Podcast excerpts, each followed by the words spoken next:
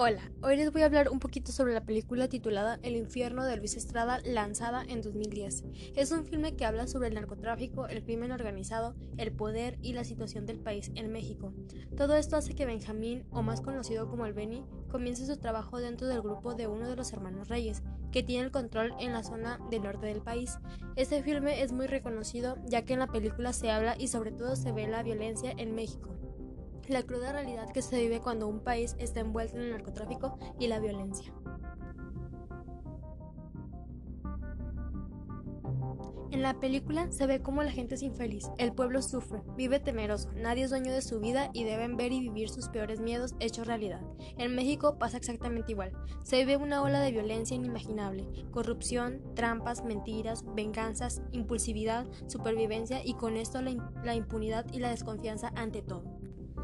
En el pueblo se refleja la desolación, lo triste de las personas, los malos hábitos de los habitantes, las casas hechas de adobe, las calles de piedra y tierra.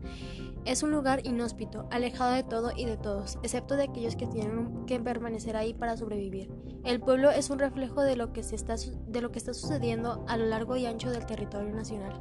La película le ha dado la dosis de idea farsa y exageración de estereotipos y situaciones inusuales que que más que nada producen gracia al espectador. Lamentablemente el público no está preparado para reír de estas burlas. La gente ríe por nervios, por compromiso o quizá para expresar algo.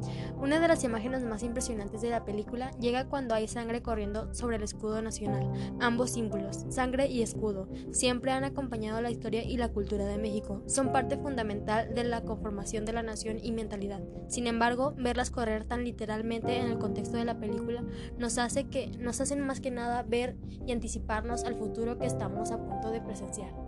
En medio de una etapa de celebraciones, la película nos recuerda que el país está hundido en tierras áridas, violencia, desesperación y crimen organizado. En el momento en el que, como no queriendo, el mexicano hace lo que puede para sobrevivir y salir adelante, mientras tanto, todos los demás somos espectadores de una película de terror disfrazada de comedia, y de un México que se cubre de dolor, y cada vez más se asemeja más al infierno. Gracias por haberme escuchado. Nos vemos pronto.